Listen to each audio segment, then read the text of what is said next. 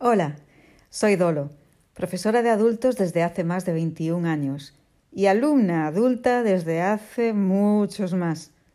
Me encanta mi profesión y me encanta aprender. Por eso te presento el podcast sobre el alumno de más de 40, de más de 50, 60, 70, 80, 90 años. Mi podcast es para todos vosotros que tenéis ganas de aprender, que buscáis horas donde no las hay, que tenéis tiempo para seguir mejorando en lo que ya sabéis y explorando en lo que todavía no conocéis. Este podcast es también para los profesores de alumnos mayores de 40, es para esos maestros afortunados que aprecian la suerte de contar con alumnos que necesitan unas buenas gafas, que quizás no oyen perfectamente, que seguramente juran desconocer la tecnología, pero que saben tanto. Este podcast nace de la gran admiración que siento por todos los que quieren aprender, los que nunca se rinden y los que piensan que cada día es una oportunidad única de crecer. Si eres como yo, acompáñame.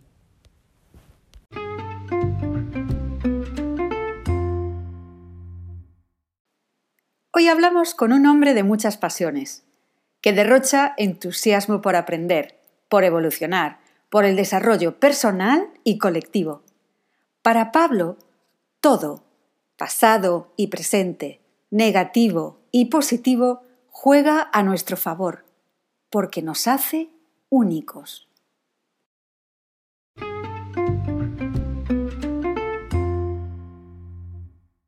Hola. Muy buenas, Dolo, ¿qué tal? Pues muy bien, encantada de que por fin nos reunamos.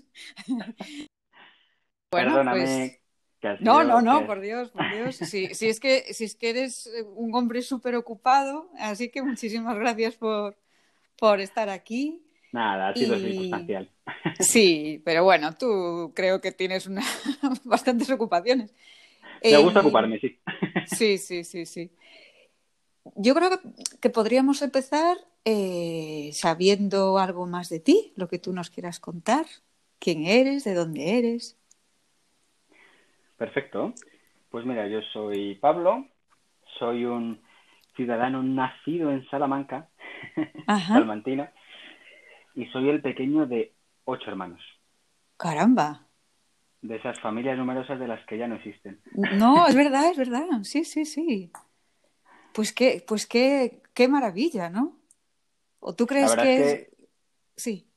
La verdad es que estoy encantado de, de ser de ser un hermano, o sea, de ser el hermano y el pequeño además de, una familia grande.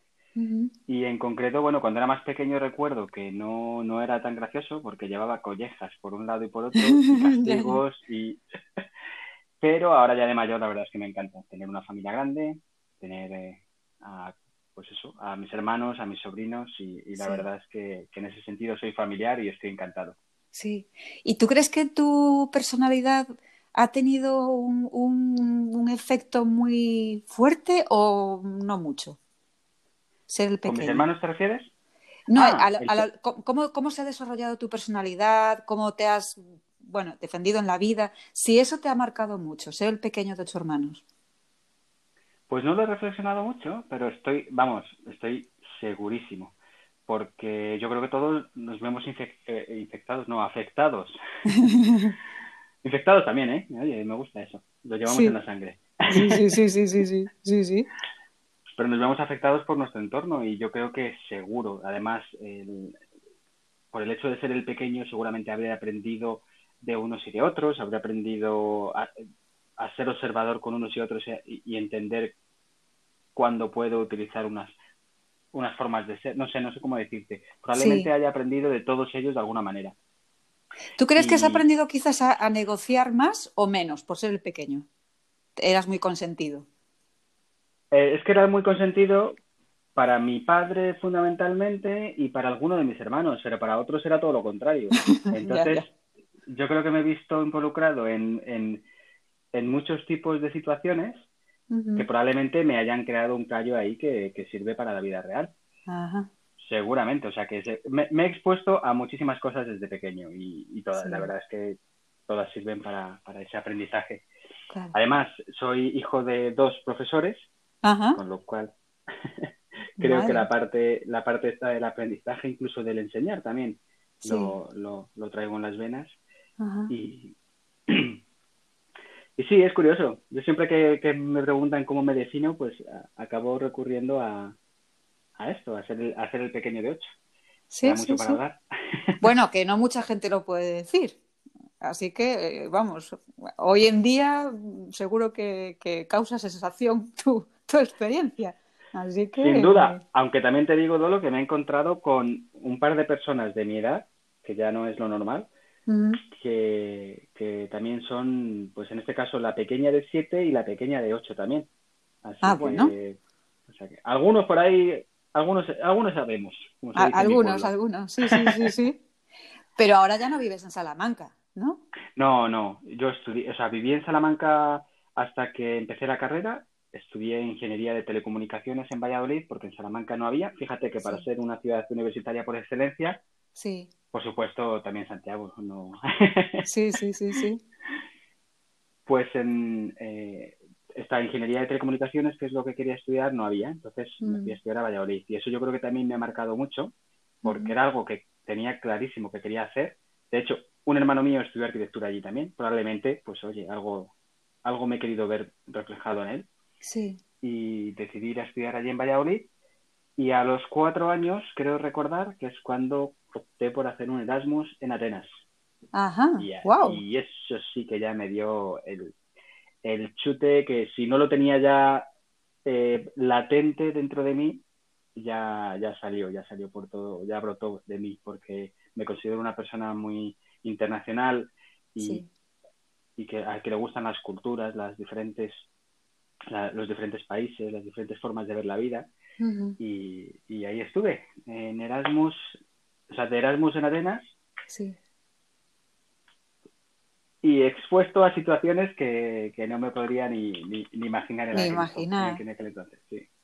Pero hay algo que yo sí que tengo mucha curiosidad porque tú hablas un portugués espectacular. Y entonces, claro, no sé si el salto fue de Atenas a, no sé, pero ¿cómo, cómo, es que hablas ese portugués tan bueno? Pues el tema de los lenguajes siempre me ha acompañado, de los lenguajes, fíjate, el tema de los idiomas siempre me ha acompañado, es algo que me gusta mucho. Y yo antes de irme a Atenas hablaba bastante bien el francés, que estudié cuatro años en el instituto y se me daba, se me daba bastante bien, incluso te podría decir que hasta fluido. Cuando me fui a Atenas, lógicamente allí lo que hablaba era el inglés, porque estaba en un entorno internacional de Erasmus. Y, y aprendí, de hecho era mi reto para ese año, aprender eh, inglés, o sea, aprender y manejarme en inglés, aprender a hablar inglés y manejarme. Y eso es lo que aprendí. Y luego, el, lo del portugués ha sido totalmente circunstancial. En ningún momento estaba en mis planes. Al final, no deja de ser un idioma vecino que de alguna manera pensamos que es sencillo. Y en este caso es porque, bueno, pues conocía al que a, día de hoy es mi marido, brasileño. Ah, y, ahí está la clave. Ah, ya, ya, ya, ya, ya. Pues la verdad es que eh, eh, yo es que creo que portugués no es nada fácil. Eh, no lo es, no lo es. Y sobre todo, yo creo que para nosotros es todavía más complicado porque pensamos que es fácil. Entonces, mm, bueno, pues no hacemos ese esfuerzo y, claro, nos encontramos con que acabamos con el portuñol y, todas estas. Y además es muy curioso porque en general los portugueses sí que tienen bastantes nociones de español, con lo cual ellos nos entienden a nosotros, pero cuando mm. empiezan a hablar ellos en portugués, mm, mm, ya te digo yo que no. Quizás es más sencillo a un brasileño, por es, es, más abierto el lenguaje, pero aún así tampoco es tampoco es fácil, ya te digo. No, no, tampoco es fácil, no, no, no. bien lo sé, bien lo sé, que estoy ahí luchando. Doy fe. Entonces, como, como este podcast se llama Nunca pares de aprender, siempre quiero saber qué es lo, lo último en lo, que, en lo que alguien está empeñándose y está intentando adquirir. No sé si tú tienes algo que últimamente hayas conseguido aprender y que, que, que, hayas, que le hayas dedicado tiempo y energía. Pues yo tengo muchas pasiones y entre, entre ellas me diría sin duda el aprendizaje, en cualquier ámbito, en cualquier sentido. Me encanta aprender cosas nuevas. Los idiomas son una pasión y ahora mismo estoy retomando el, francés que te comentaba antes que, ha quedado un poco olvidado. y, lo que estoy con, últimamente con Masa Inco viene un poco no acompañado, sino impulsado por un cambio de, puesto de trabajo que he tenido ahora en, mi empresa. He pasado a un ámbito en el que tengo que trabajar más el, análisis de los datos. Ah. Entonces me estoy, de hecho me, estoy con dos roles en paralelo y los dos nuevos. Entonces para mí es, es una oportunidad buenísima para aprender nuevas, nuevas herramientas y nuevas habilidades. Y estoy en concreto trabajando en el análisis de los datos, por un lado, es como la parte, esta parte mía ingeniera que, que se alimenta ahí de, números y de, y de cosas más tangibles. Sí. Y por otro lado, también estoy ayudando en la organización en la que trabajo a, a trabajar con metodologías ágiles y trabajo, o sea, herramientas de trabajo flexibles y, y también con, con, con de alguna manera, coaching empresarial. Entonces, en eso es en lo que estoy ahora enfocándome más que tengo la parte de agilidad y la parte de coaching.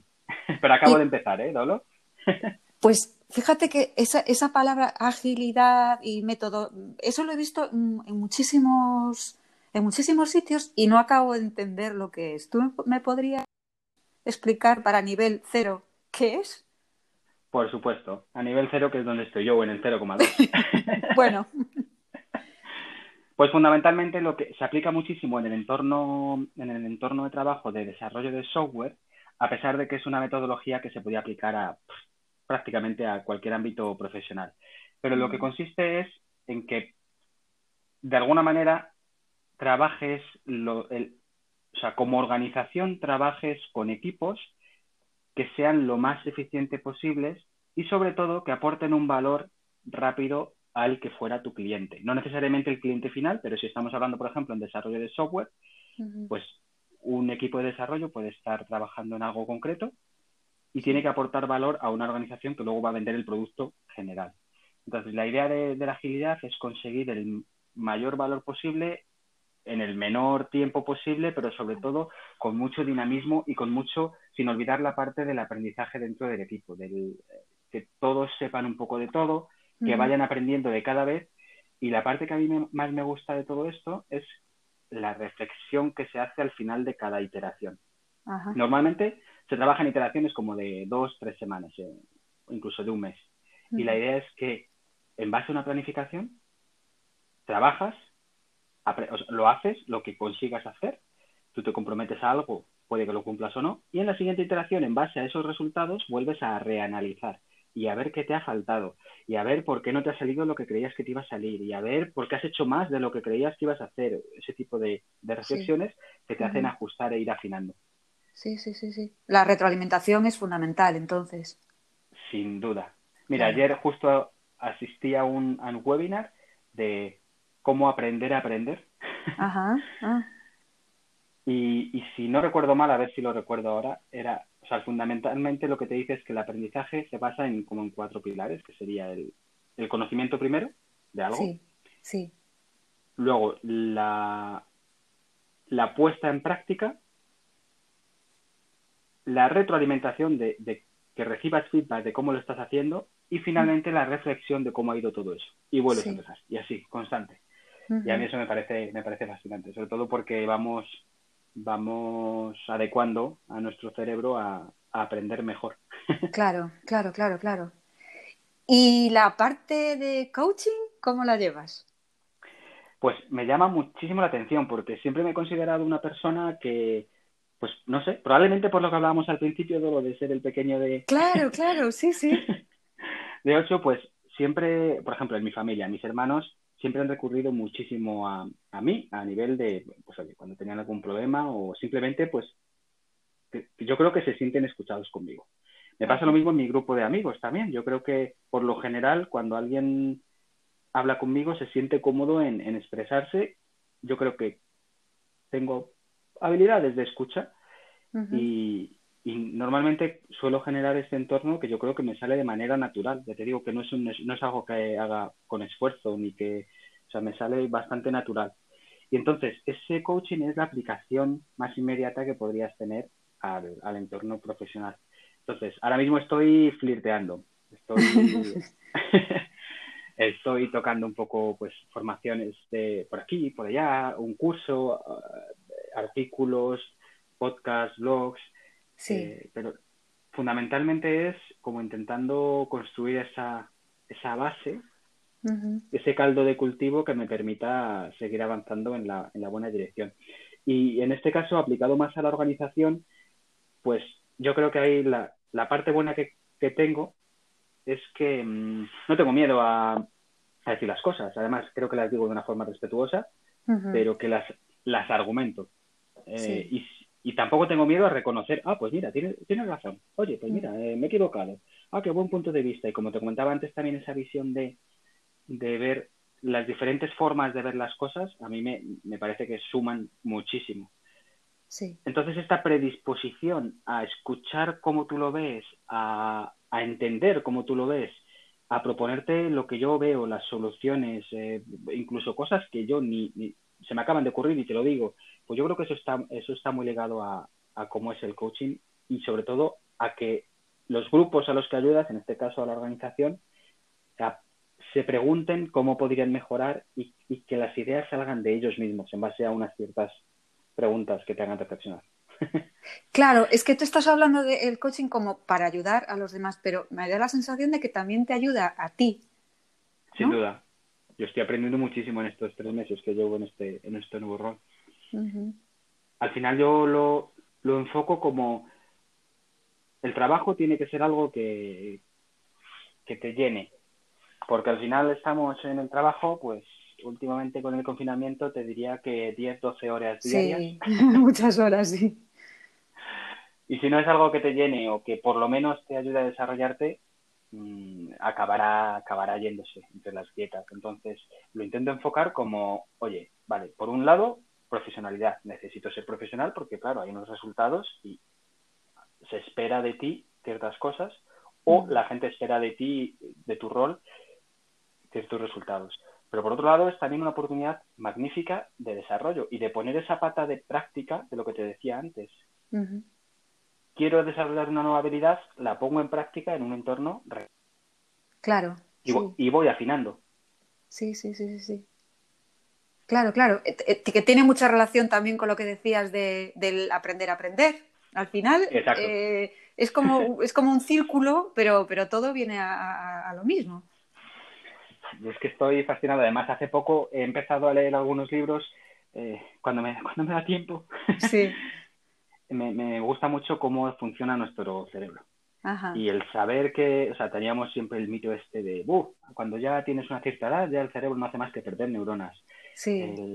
ya lo de aprender algo ya no es tan fácil, etcétera. Bueno, pues afortunadamente la ciencia ha demostrado y está demostrando de últimas que eso no es así, que tenemos un cerebro que es un, arma súper poderosa y que el aprendizaje y la, en este caso la plasticidad del cerebro, nos ayuda a, conseguir aprender cosas continuamente. Y no solo eso, sino que además, a mí me gusta mucho la vida. y a pesar de que tengo solamente 35 años, pues ya empiezo a pensar cómo será mi envejecer. Y está súper estudiado que cuanto más aprendes, cuanto más activo eres mentalmente, eh, envejeces a priori, a priori mejor. Entonces, mm. por un lado lo hago por, por ese miedo a envejecer de una manera mm, que a lo mejor no es la que me gustaría, pero por otro lado lo hago porque me, apasiona seguir, seguir creciendo y seguir viendo cosas nuevas. Entonces, ¿a ti te gusta?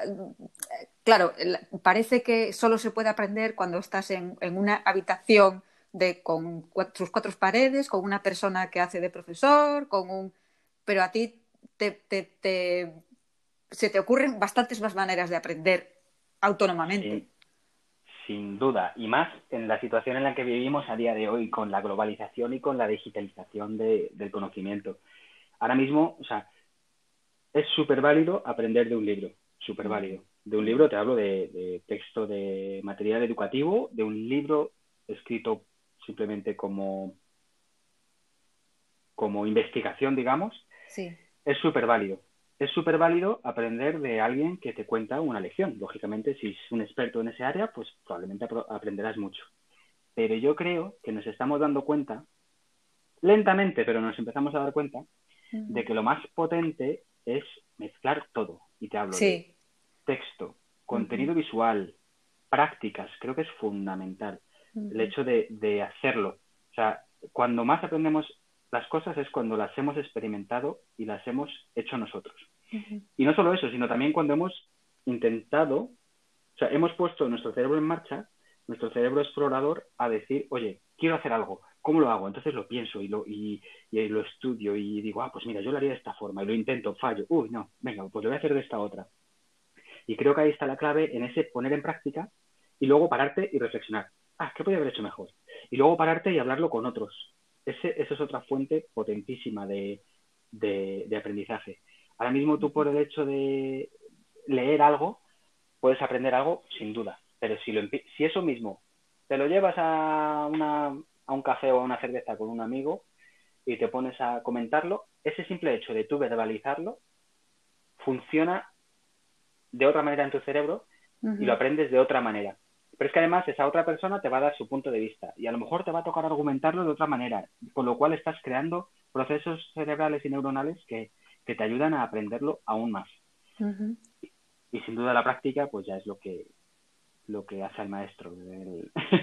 Sí. Sin más lejos, cómo aprendemos a conducir, cómo aprendemos a montar Sí, claro. sí, sí, cómo aprendemos a no atragantarnos, que es de pequeño ahí haciendo... Hasta que al final aprendes a mover la lengua bien. Sí, sí, sí, sí, sí. Es que hay un montón de aprendizajes que nos hemos olvidado que, al, que nos costó pues aunque sea atarse, atarse un zapato. Es que atarse un zapato era complicado, ¿eh? Cuando tenías, no sé, tres años. Yo creo que lo que, lo, que lo que tú tienes es mucha pasión, como dices tú, por la vida, pasión por aprender, porque aprender es la, es la vida. Y mm, si tuvieras que darle un consejo a alguien que en este momento está, bueno, pues en este en esta fase de que tengo que, buscar una nueva vida porque la otra ya se acabó, tengo que cambiar de no solo de vida, sino también de forma de verla. ¿Qué le podrías decir desde tu punto de vista de persona interesada por la vida? Pues seguramente lo que le diría es que lo abrace, o sea, que lo reciba con con los brazos, las orejas y los ojos abiertos, ah, porque se le van a presentar oportunidades que sin duda mm, le, van, le van a hacer crecer. En el ámbito personal, en el ámbito profesional, puede que a lo mejor estamos en situaciones difíciles también, de crisis de sociedad, de cambio incluso del, modelo laboral, pero creo que las oportunidades están ahí, están por descubrir, son infinitas y lo más potente que también creo que tenemos que creernos de nosotros mismos es que lo que has hecho hasta ahora no ha sido en vano. Entonces, lo que vayas a explorar, nadie ha tenido la experiencia que tú tienes, aunque sea en otro sector totalmente distinto. Y nunca sabes cuándo esos dos mundos se van a juntar. Y van a crear una idea novedosa. O simplemente van a, el, el, simple hecho de tú haber tenido experiencia en ese sentido puede ayudar. Así que no tengas, yo le diría que, no tenga ningún miedo, al revés, que vaya con ojos de, de, de, ¿cómo se dice? De viajante, eh, de viajero, perdón. con ojos de viajero, con ojos de niño que es curioso, que quiere entender todo, que tira 50 veces las cosas al suelo para ver cómo suena, pues con esa, con esa mentalidad de, curiosear y de, y de estar eh, esperando que lo que venga va a ser bueno. Bueno, me parece bueno, yo, yo creo que, cuando ya tú consideres que, eres coach, mm, la gente se va a pegar para que tú seas su coach, porque si dices que ahora estás empezando y ya hablas así, de, o sea, en, una sola frase casi eh, tienes la motivación, la curiosidad, la exploración, la retroalimentación, eh, vamos, que, yo saldría a comerme el mundo, ya, después de una sesión, contigo. Así que sí, lo, lo, creo de verdad, Olo, y no es algo que por ahora todavía no tengo el conocimiento técnico para, para decirlo así, lo digo como lo pienso. Y ahora, bueno, pues probablemente haya técnicas que, me ayuden a, a, transmitir este conocimiento a nivel coach ya de alguna manera con, con galones, con crédito. A, día de hoy hablo desde, la, desde mi humilde experiencia o forma de, incluso naif, como se dice en español. Eh, eh, sí, sí, sí. Eh, más inocente, ¿no? Pero bueno, yo creo que yo creo que tienes bastante experiencia como para que, vamos, como para que tus palabras, aún sin los galones, tengan bastante peso.